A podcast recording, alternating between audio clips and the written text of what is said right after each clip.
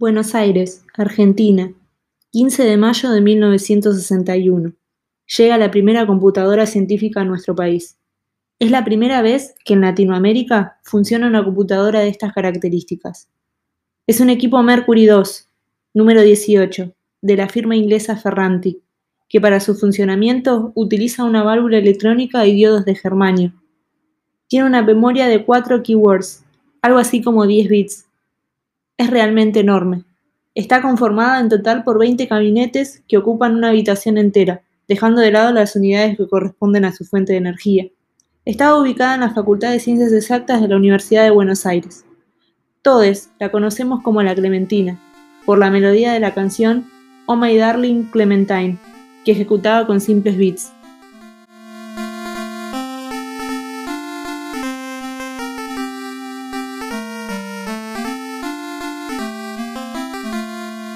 Funcionó hasta 1971. La Clementina dio el primer paso de la historia de la computación argentina, de la mano de Manuel Sadowski, quien creó el Instituto de Cálculo. En 1963 se crea la carrera de computador científico, comenzando a formar profesionales para programar. Soy Mariana Silvestro y esto es Mujeres en STEAM.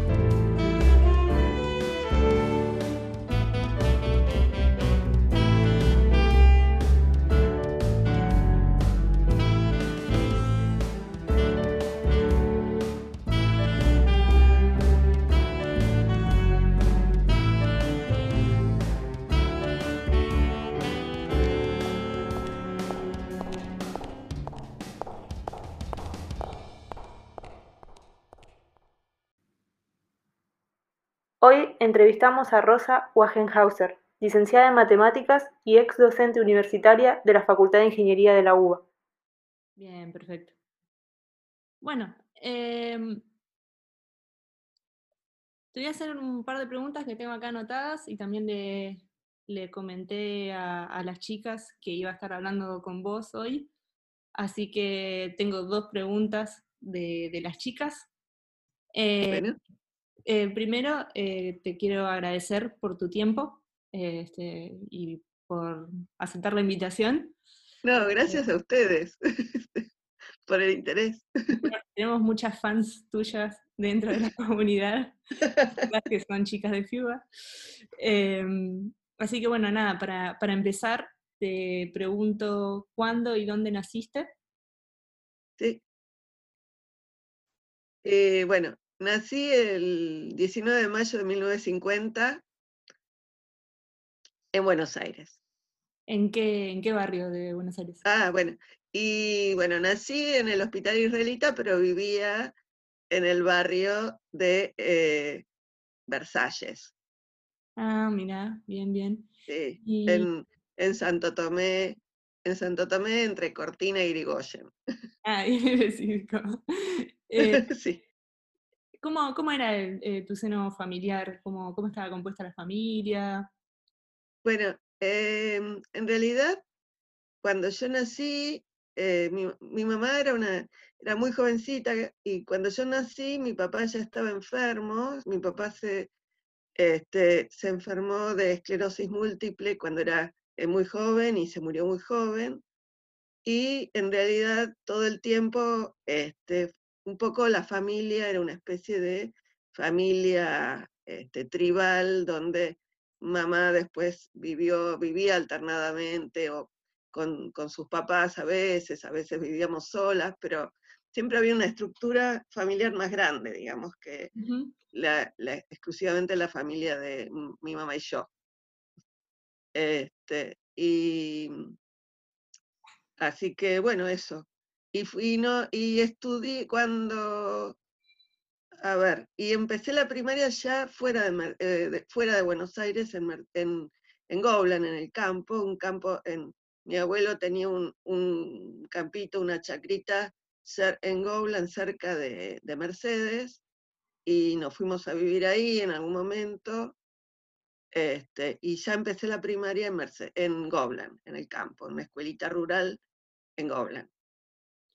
Y en el año 59, cuando teníamos, yo tenía nueve años, nos fuimos a vivir a Mercedes, mi mamá y yo, este, y ahí yo ya seguí la escuela primaria y también la secundaria. Este, estudié la secundaria en Mercedes. O sea que la infancia hasta los nueve años la pasé en el campo y después la pasé en una pequeña ciudad de la provincia de Buenos Aires, hasta que terminé la secundaria. Este, ¿Sos hija única? Soy hija única, sí, soy hija única. Y mm, dentro de lo que, lo que es eh, tu familia, ¿tuviste, digamos así, alguna influencia científica, algún abuelo? No, no, de hecho, este, nosotros, mis primas y yo, somos la primera generación que fuimos eh, al secundario y, al, y a la universidad. Bien, bien. Eh, ¿Y, cómo, cómo, decidiste? Yo leí que sos licenciada en eh, matemáticas. Matemáticas, matemáticas, sí. ¿Cómo, ¿Cómo, decidiste, digamos, estudiar eso? ¿O cómo, cómo llegaste? ¿Cuáles fueron tus, tus influencias en ese sentido? Sí, este, bueno, yo siempre digo, yo soy este, una, una chica de la generación del, del Sputnik. Así que mi objetivo era o ser astronauta, o por lo menos trabajar en la NASA o algo por el estilo. Eso era un poco, este, o sea, y yo tenía un, así, en el secundario tenía un gran placer por la matemática, muy enorme placer por la matemática, y por, por ejemplo, ver si podía, era capaz de demostrar sola los teoremas de la escuela antes de estudiarlos, por ejemplo, antes que lo dieran. E incluso tenía una profesora que un poco desafiantemente, o sea, de una manera un poco, no se sabe si cariñosa o, desafiante o qué, decía, bueno, esto no lo voy a demostrar, a ver, Rosita lo puede demostrar. Este, entonces, y bueno, sí, yo me ponía y lo demostraba y, me y como que era un reto que me divertía en, en algún sentido. O sea, este, y en, en el, cuando me anoté, este, me anoté en física y matemáticas, un poco para ver qué, qué cuál de las dos cosas seguía. Eh, y en cuanto a, la, digamos, mi mamá y mi abuelo estaban convencidos de que está bien, que hiciera lo que quisiera, y el resto de la familia estaba convencida de que estaba loca, que nos íbamos a morir de hambre todos. que si quería estudiar ciencia, que por lo menos estudiara bioquímica, que parecía algo más razonable, si no iba a y si no, dado que era tan buena en matemática, que fuera contadora. Este, esa era un poco, esa era un poco la opinión familiar, o sea, en general, o sea, el sentido común era que si alguien iba exacta se moría de hambre. Eso era ah, más o menos. Qué, curioso, ¿no? Generalmente eso se, le atribuye, digamos, a las que son las ramas del arte o de la filosofía. No, no, pero exactas también. la verdad que no, lo sabía. Sí, sí, me iba, me iba a morir de hambre. otra, otra visión se tenía al respecto de eso. Sí, sí, sí. Y, eh. Eh, ¿y cómo, llegaste a, lo que sería... ¿A la computación? A la, a la uva, más bien, digamos. Ah, a la uva.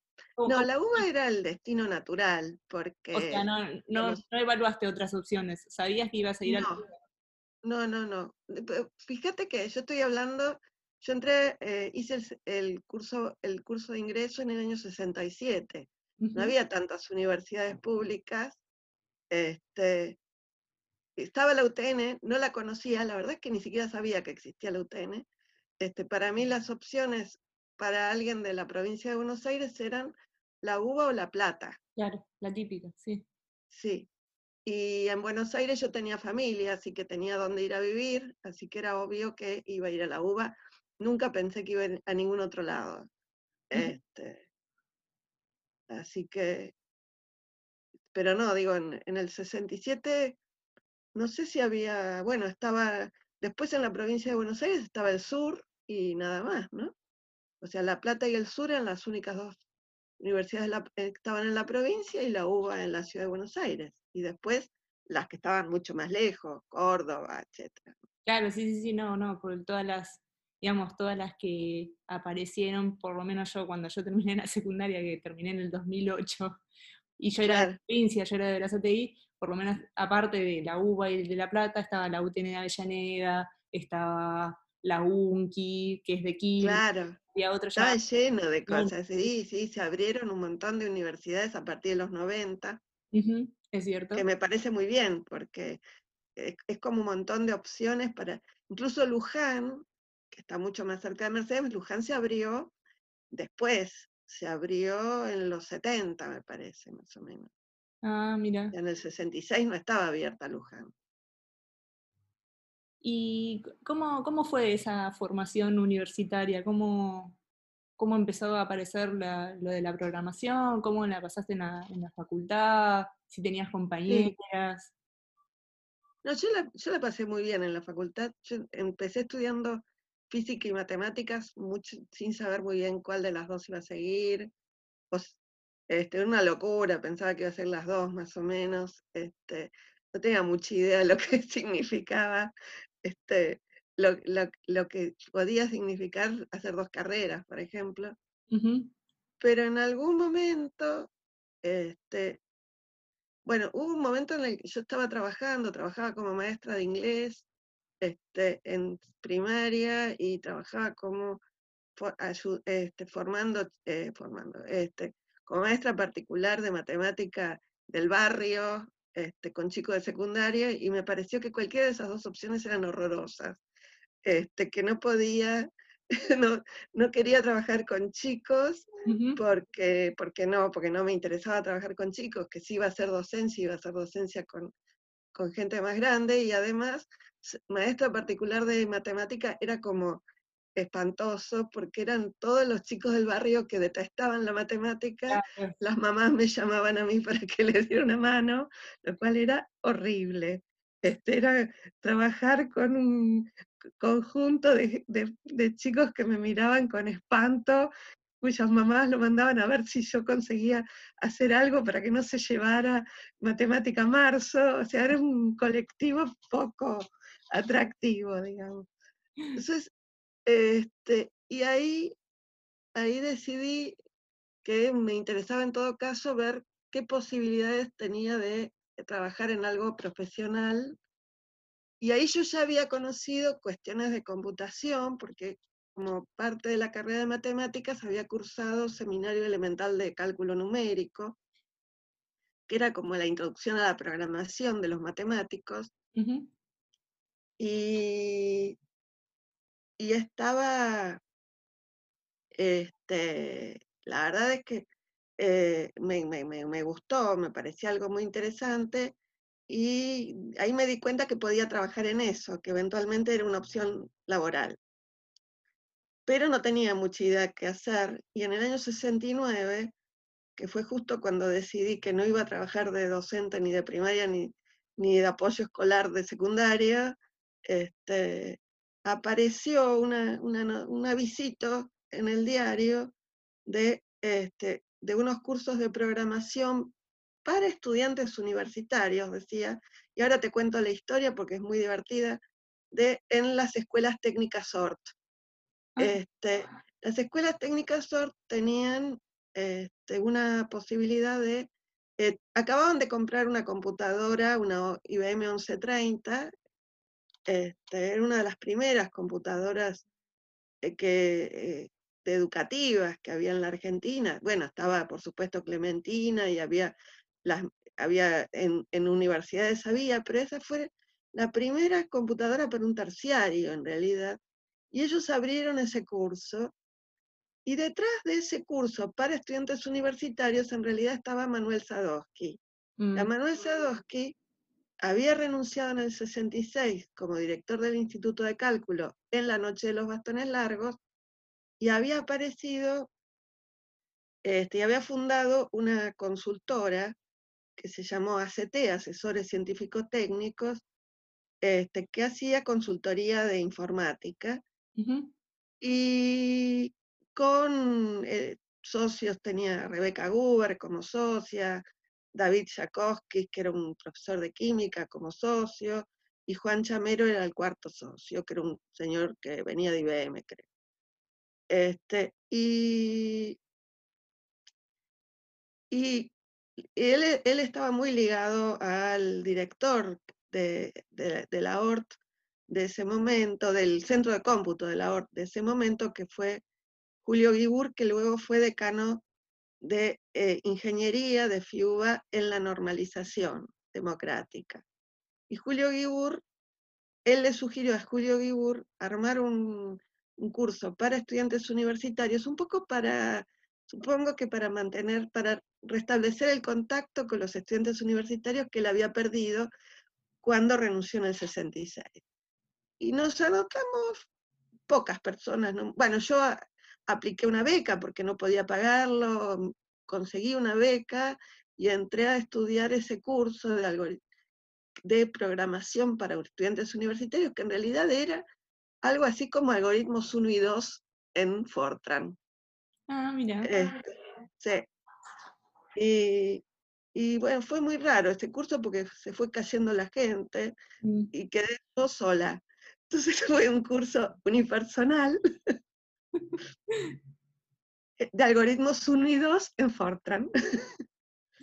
y a partir de ahí, a través de ese curso, de la gente que daba el curso, y que yo, me empezaron a ofrecer trabajo. Me Una gran puerta. tres, ¿eh? Una puerta se abrió. Sí, tres ofertas laborales. Este, en realidad acepté la primera, con lo cual las otras dos este, no las acepté simplemente porque no, porque ya estaba. Este, y bueno, y entré a trabajar de programador ahí y, y- ese fue el, el- el paso, digamos. Este, fue una gran puerta laboral y fue una gran en- puerta de entrada, estuvo, estuvo muy bien, apoyada por, en realidad apoyada detrás por, por Manuel Sadowski, que estaba este, detrás diciendo, no, a esta chica, que conseguirle trabajo, y así que estuvo muy bien. La verdad es que fue una, ele- una elección acertada y prácticamente me cambió la vida. Después yo decidí que, bueno, que me iba a dedicar a la computación, pero, me, pero todavía era una carrera, la carrera de computador científico todavía era una carrera Muy nueva. este, ¿eh? Muy nueva. muy, mm, sí, tenía, ya tenía como 10 años en ese momento cuando Ajá. yo lo decidí, no, un poquito menos, pero me parecía como menos madura, así que mm, decidí quedarme con matemática, pero como una opción, este, digamos, para recibirme, de tener un título que fuera el de matemática, no para dedicarme a la matemática en todo caso, sino eventualmente para dedicarme a algo que fuera una mezcla en todo caso de matemática con, con computación o algo así. Y hubo algunos profesores de, de computación, en particular Esteban Ditada, con el cual yo me relacioné mucho y me, me- me empezaron a dar libros de cuestiones de computación eh, más abstracta, teoría de autómatas, cosas así que estudié con ellos por mi cuenta, digamos. O sea, en realidad en informática, lo un- en última instancia soy autodidacta en algún sentido. Este, porque, bueno, autodidacta o, o guiada por gente, ¿no? Pero digo, no, nunca hice una carrera formal en informática, para nada. Entonces, este curso lo hiciste a medida que estabas estudiando la licenciatura. Matemática y física, en ese momento matemática y física, sí. Sí, sí, sí, sí. Y, y la, Y lo hice en el año 69, o sea, tenía 19 años en ese momento. y la Este, ¿cuándo la terminaste? ¿eh? ¿En qué año te, te recibiste? En el 73. Eh, y entonces, ¿trabajaste de alguna manera con alguna de las pioneras? ¿Llegaste a conocer a, Uber? Sí, sí, claro. Perdóname que, espera que pongo silencio. Espera.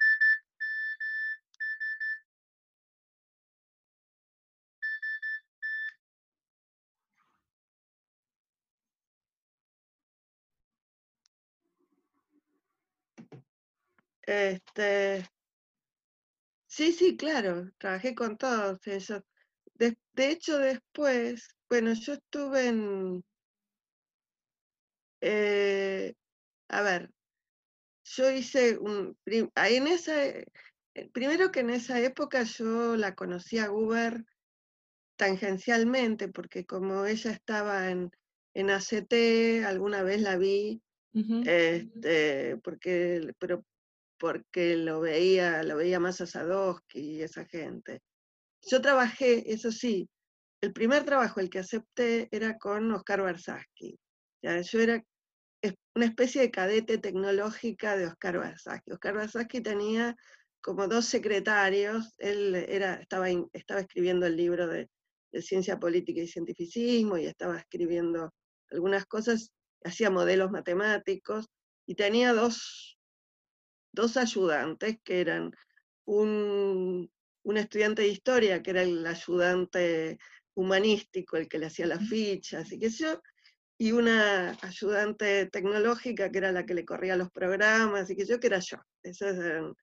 este, y ahí la veía alguna vez a Uber. Este.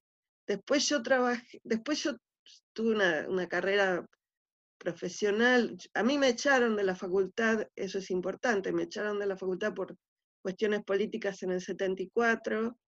este, yo me recibí en el 73 y, y entré a trabajar en el Instituto de Cálculo en la facultad y en el 74 me echaron de la facultad, era docente desde el 72, ayudante de segunda y después ayudante de primera, y trabajaba en el Instituto de Cálculo y me echaron en el 74 con la intervención Otalagano de la universidad durante el gobierno de Isabel Perón. este, y yo no volví a la facultad hasta el 84, hasta el, no, a la universidad hasta el 85. Este, y lo primero que hice fue trabajar profesionalmente en varios lados y en el año este, 85 volví a la, a la universidad seguía trabajando profesionalmente, pero fui ayudante, no ayudante, perdón, fui profesora, uno de los 15 profesores del mítico ciclo, ciclo básico común de, de computación que duró un año o dos nada más y que fue casi echado a la basura por, por un lado, por presión de ciencias económicas que decía que lo que enseñábamos era ridículo y por otro lado los padres que protestaban y ahora te cuento por qué teníamos 6.000 alumnos y decíamos, ¿cómo hacemos para enseñarle pensamiento algorítmico a los, a los 6.000 chicos sin, sin, una sola computadora? Porque evidentemente no podíamos.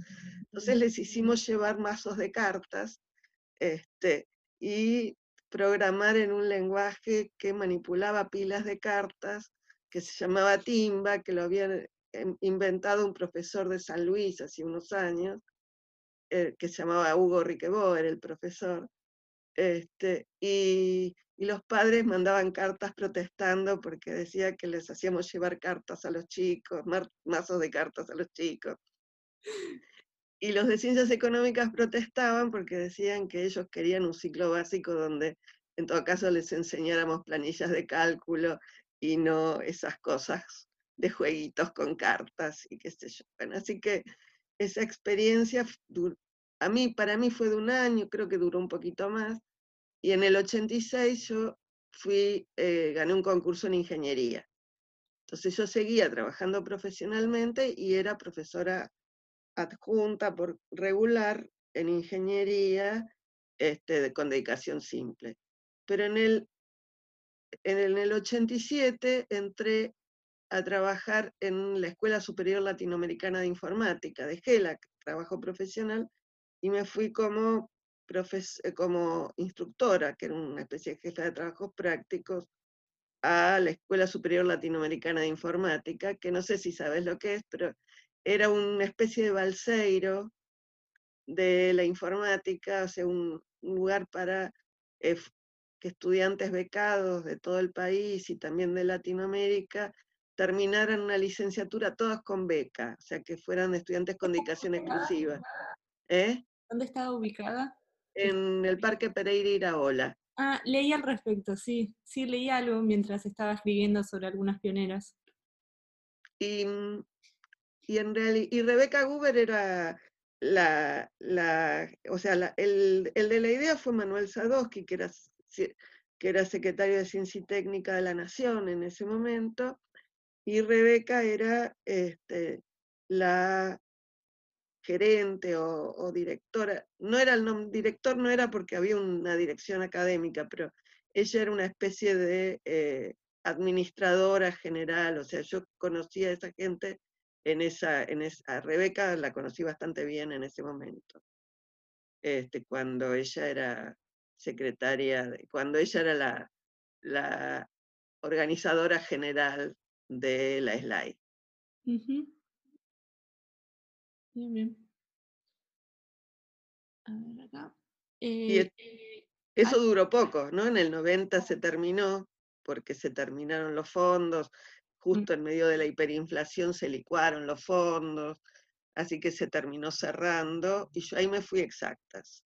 Estuve en exactas, estuve en exactas, y en el 2000, estuve en exactas, eh, coordiné los los cambios de planes de estudio de, la, carrera en el año 90, que es el, plan 93, que es el que está vigente todavía, creo que lo están cambiando ahora. Y también trabajé en la FAMAF, en la Facultad de Matemática, Astronomía y Física de, Córdoba, ayudándolos a crear la carrera de computación. Este, y en el 2000, a fin del 2001, principio del 2002, empecé, o sea, el primer cuatrimestre del 2002, ya me radiqué en, en FIUBA. Y estoy en FIUBA hasta, desde entonces.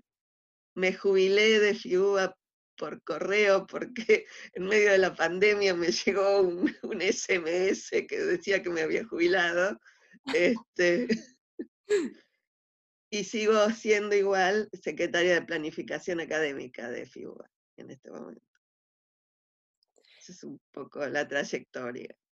A, la hora de, lo que es el trabajo y también eh, en cuanto a, cuando estudiaste, ¿sentiste alguna traba, alguna molestia por, por ser mujer? ¿Sentiste alguna discriminación? En particular en el, sí, en el, en el, en particular en, la industria privada tuve varias, varias situaciones muy molestas. Este, eh, la más paradigmática fue una en la cual eh, no, bueno, la primera fue cuando, cuando eh, mm, digamos, me miraban muy mal porque tenía licencia por maternidad en la industria privada, este, y, cuando volvés y qué sé yo, que la miraba y le dije, mira, a mí esta licencia me la paga el ANSES y no vos. Este, y me corresponde, pero además ni siquiera la estás pagando. Este, y, después, que fue un lugar del cual me fui, este, me no me, me negaron el ascenso, había un ascenso que tenía que ir naturalmente para mí, porque, por lo que, por, digamos, por diversas razones, este, porque era la más capacitada para ascender, por lo que fuera, y me dijeron, bueno, vos estás, sos la más capacitada para ascender, pero este, el tuyo es un segundo sueldo en la familia, este, y en cambio está fulanito que necesita esta plata porque es el único sueldo de su familia, y entonces este, vamos a, vamos a hacer una justicia redistributiva. Este claro, ahí, ahí, ¿no? Hay justicia redistributiva. Sí, sí, exactamente. exactamente. este, Sí, eso me pasó. en el mismo lugar donde me preguntaban por qué me tomaba. Y la explicación siempre era, bueno, porque vos una jefatura no la podés asumir porque en última instancia tenés tres hijas y este, siempre vas a, este, vas a, mm, si te tenés que quedar de noche, nunca me preguntaron si me podía quedar, seguramente sí, me podía quedar de noche o no, era mi problema, este, pero vos tenés tres hijas y aparte este, no necesitas la plata, así que no vas a ser jefa. Este, sí, me pasó. Por favor. Yo, me agarro la cara, pero no me sorprende en lo más. No, no, no. Así que, y final, en cambio en la universidad nunca me pasó algo así. o sea, es. Pero yo siempre digo que en la universidad no pasan esas cosas porque igual son trabajos mal pagos y poco deseados por los varones. y así en lo, en lo, que es, digamos, de tu formación docente, también, digamos, eh, ¿recibiste algún comentario de, alumnos por, por, ser la profesora que estaba dando algo que capaz que no tenías que dar? No, no, no, para nada. o sea, mis estudiantes, mis estudiantes este, yo siempre me sentí muy cómoda con los estudiantes y creo que los estudiantes conmigo también. Este, nunca me vieron como un bicho fuera de lugar, ni mucho menos. Este, o sea, y bueno, y un comentario que sí recibí varias veces eh, de, de, alguna gente, no de, no de mucha gente, pero sí de, de, algún, de algún empresario alguna vez, es que yo estaba dando cosas que no había que darle a las chicas, que, porque era, bueno, las chicas no saben de algoritmos, ya sabés que las chicas no saben de algoritmos. Este, entonces, si querés tener más estudiantes mujeres, deberías dar menos algoritmos y más cosas blandas, que son las que las mujeres están más aptas. Este, y yo le digo, ¿vos sabés con quién estás hablando? ¿Me estás tomando el pelo? Digo, además te voy a hacer la lista de de las mejores algoritmistas de la Argentina que pasaron por la facultad, si querés saberlo. Este, me dice, bueno, las, las, tus alumnas, qué sé yo, son unas poquitas, pero no es lo mismo. Si querés tener realmente un público femenino, tenés que cambiar el enfoque de cómo enseñar las cosas. Bueno, eh, siempre, siempre en base a prejuicios, ¿viste? No, no, sí. Encima que para elegir la carrera es muy difícil que no te hagan un comentario eh, tirándote abajo, digamos, de si quieres ser ingeniera, si quieres estudiar matemáticas, si quieres estudiar física, todo lo que tenga que ver con las ciencias exactas. Encima de eso, después entras a la facultad, si sobrevives a la facultad, vas al ambiente privado y tenés que sobrevivir al ambiente privado a los comentarios que te digan acerca de si sabes programar, si no sabes programar, si tenés más soft skill que soft, eh, soft tech. Eh, sí, sí, sí, sí, sí, sí. Sí, ¿Dónde estudiaste, Mariana? Yo estudié en la UTN de Avellaneda, empecé con la tecnicatura y porque pensaba que no, que no iba a ejercer programación, eh, me fue gustando y después, viste que la UTN no tiene una licenciatura en informática, así que cuando llegué al tercer año de la tecnicatura tenían una, un convenio con una universidad de Mar del Plata eh, para estudiar otros dos años más y rendir unos coloquios para tener el título de grado y terminé haciendo eso. ¿En eh, qué era? ¿En, ¿En, FASTA o en KS Mar del Plata? ¿Cuál? No, Una, universidad, una universidad privada que se llama Universidad Atlántica Argentina. Ah, sí, sí, sí, sí. Pero bueno, digamos, em, fue de aparte justamente por eso, porque pensaba que o no me iba a dar la cabeza o no iba a poder hacerlo. Eh, sí, claro. Una picardía. Hoy si lo pienso, digo, bueno, quizás yo hubiese ido a Exactas o a La Plata, porque en ese momento vivía en Verazategui. Eh, claro. Y, y nada, eso es, una, es una pena y una lástima porque estás todo el tiempo luchando con, el pájaro loco que te dice que no, que no puedes hacer algo. No, que esas cosas no son para chicas, que no te va a ir bien, que no sabes programar, que programar es de varones. Sí. Este, sí. a nosotros en mi época no nos decían que programar era de varones, y yo creo que eso tenía que ver con que antes programar era, no te pagaban mucha plata. Este, es lo que yo digo. Cuando yo estudié programación éramos los pobres, y, los, de varones era ser gerente. Este, gerente es de varones. Este, Entonces, en cambio... Más compañeras digamos, en la carrera de matemáticas tenías más compañeras o se veían también pocas mujeres? No, no, éramos, tenía más, tenía compañeras, no éramos muchos en total, digo, pero tenía más, tenía compañeras, sí, sí, sí, sí, tenía varias. Eran, no sé si no éramos mitad y mitad, por ahí, ponele. Bueno, un buen este, número, sí. Sí, sí, sí, sí, sí, sí. Este, no, era, no eran carreras de varones. Igual no sé si, por ahí era, igual estaban los varones distinguidos en una de esas. Este, ingeniero. Seguramente, pero... Eh, ¿Tuviste así, digamos, un modelo, una modelo que digas, eh, me inspiró, digamos, a seguir formándome en programación, alguien que haya sí, mucho? No, sí, Norma Lichtmar. Ah, Norma sí. vos oíste hablar de Norma, sí. Sí este, Norma Ligmar, eh, cuando entré al slide, Norma Ligmar vino con, a ver si lo tengo acá.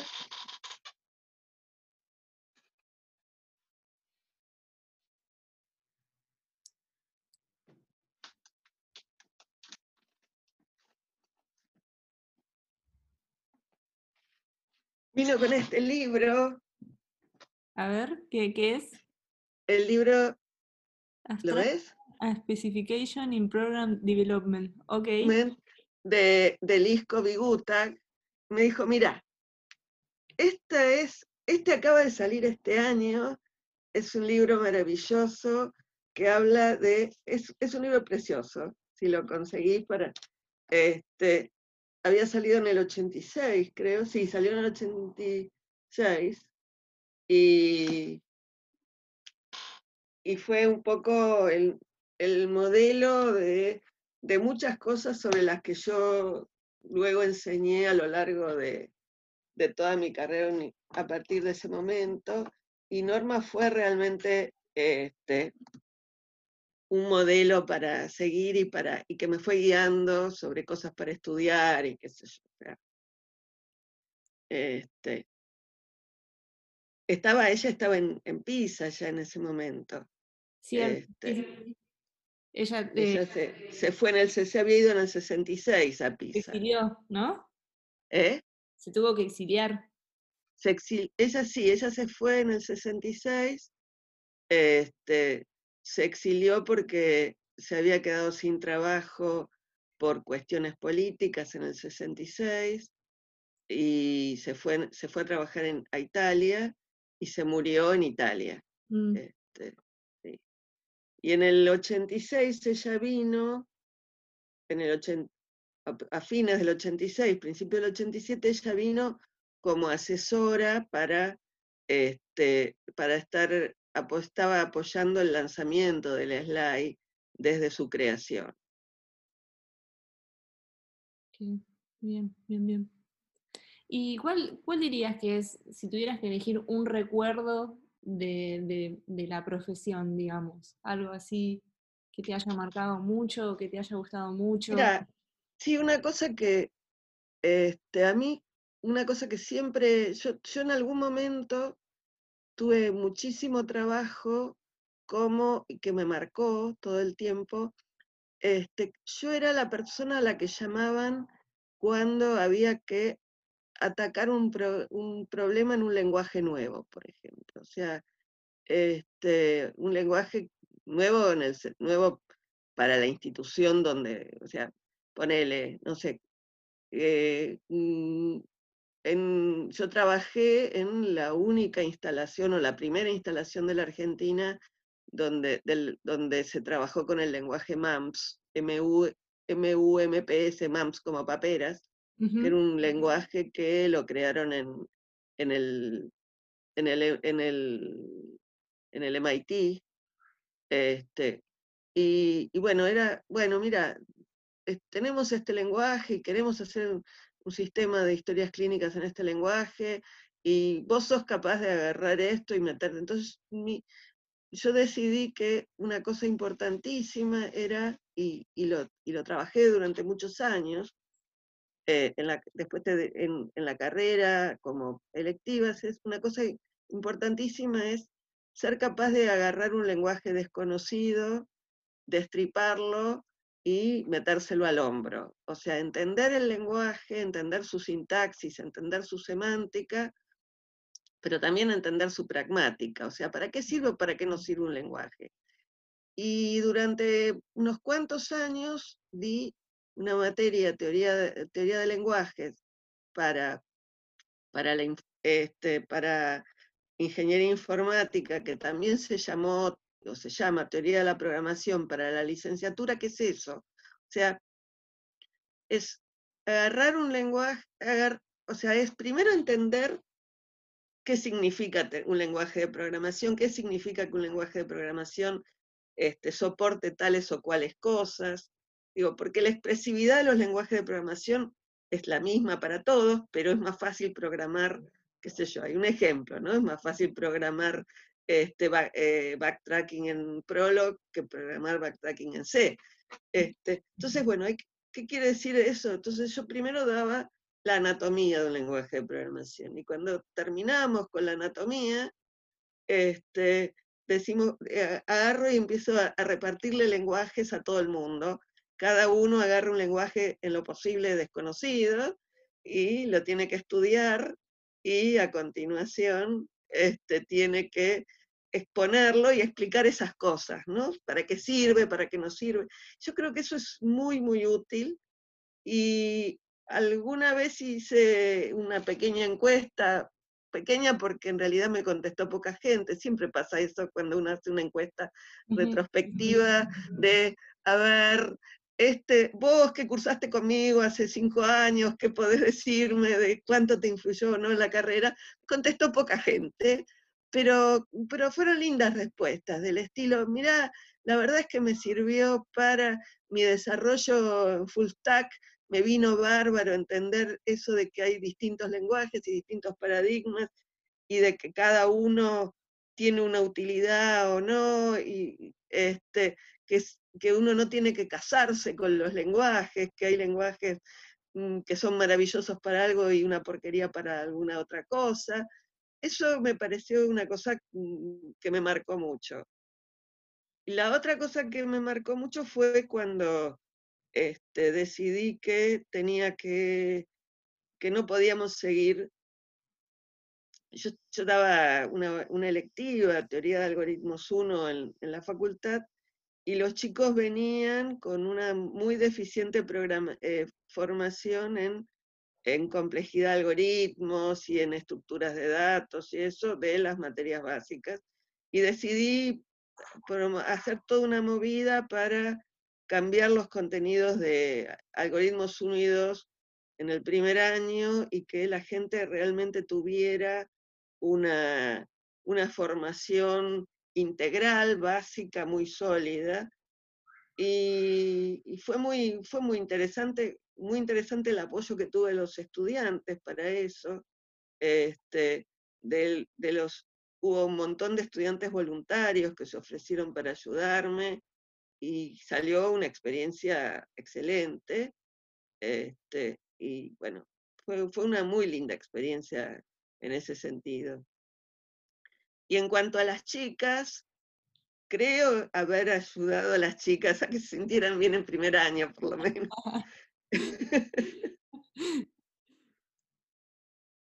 Em, acá tengo anotadas eh, dos preguntas eh, que le pregunté a las chicas de las sistemas eh, que, que querían preguntarte.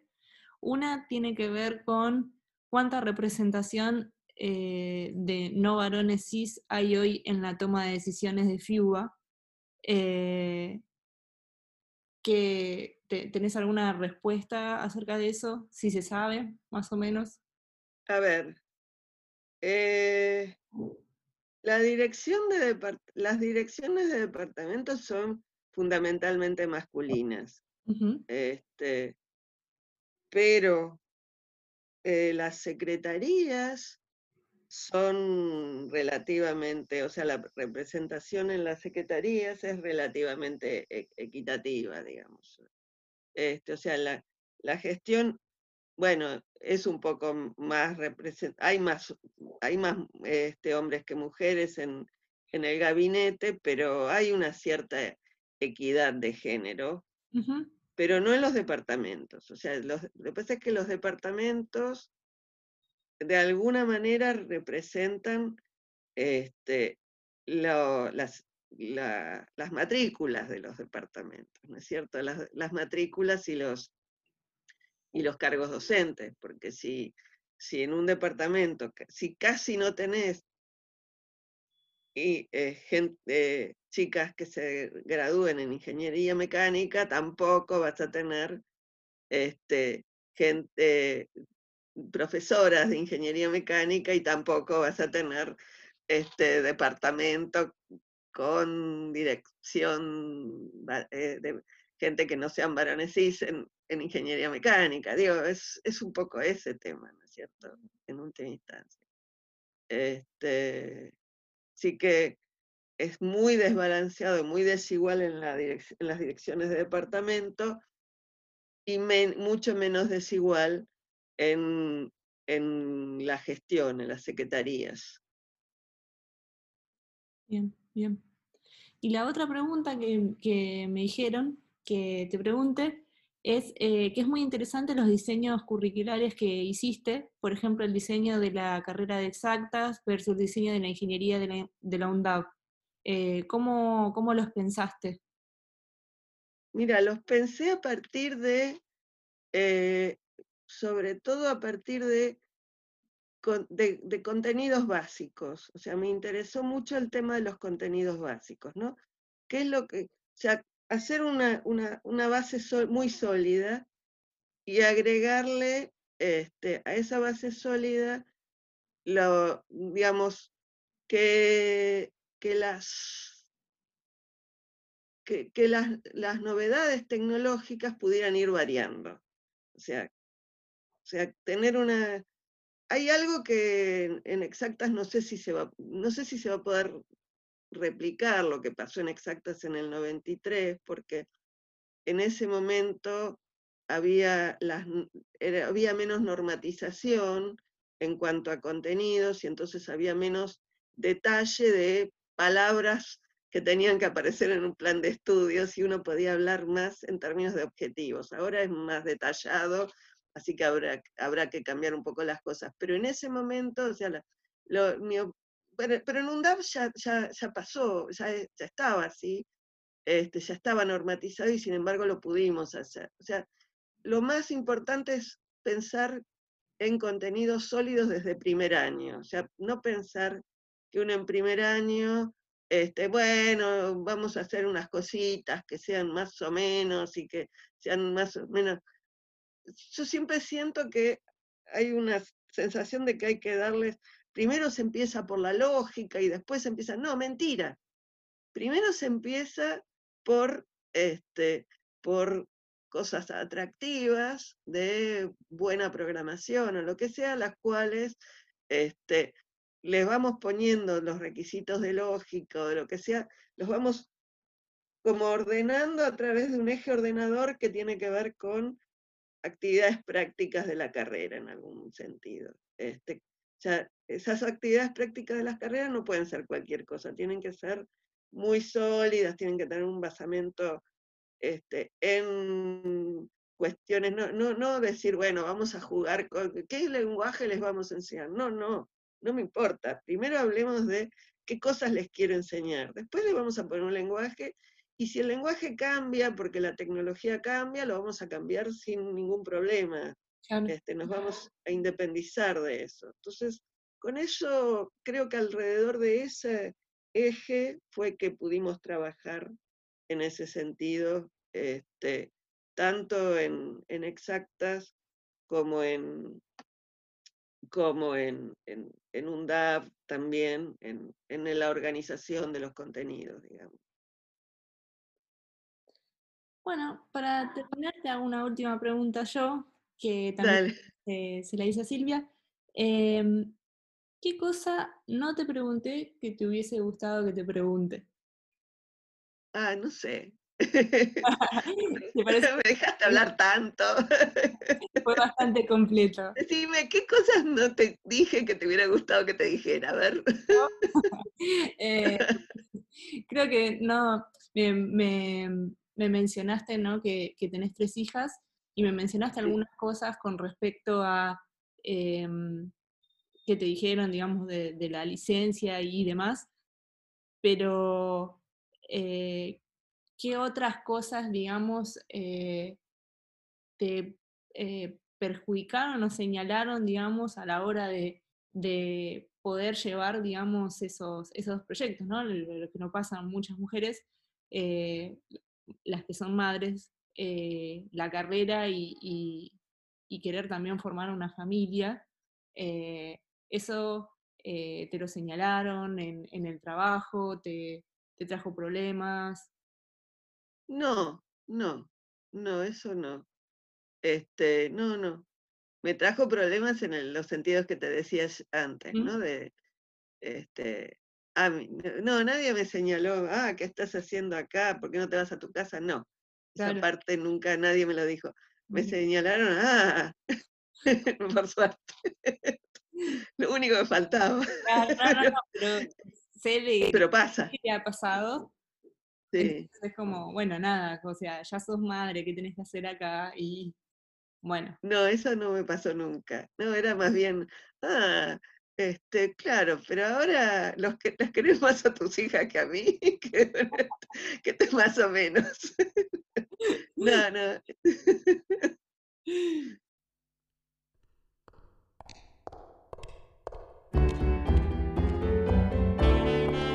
Mujeres en STEAM es un proyecto colectivo de la creación de Mariana Silvestro con apoyo de la comunidad Las de Sistemas. En ilustraciones, Mailén García. Redes y difusión, Virginia Barros y Luciana Dubiau. El tema musical es de Gabriela de Gregorio y en locución, Débora Arce. Podés seguir las notas completas en Medium, barra Mujeres en STEAM y barra Las de Sistemas. Las entrevistas completas las puedes ver en YouTube en el canal barra Mariana Silvestro y barra Las de Sistemas. Corre la voz, avísale a tus amigues. Nos reencontramos en el próximo episodio.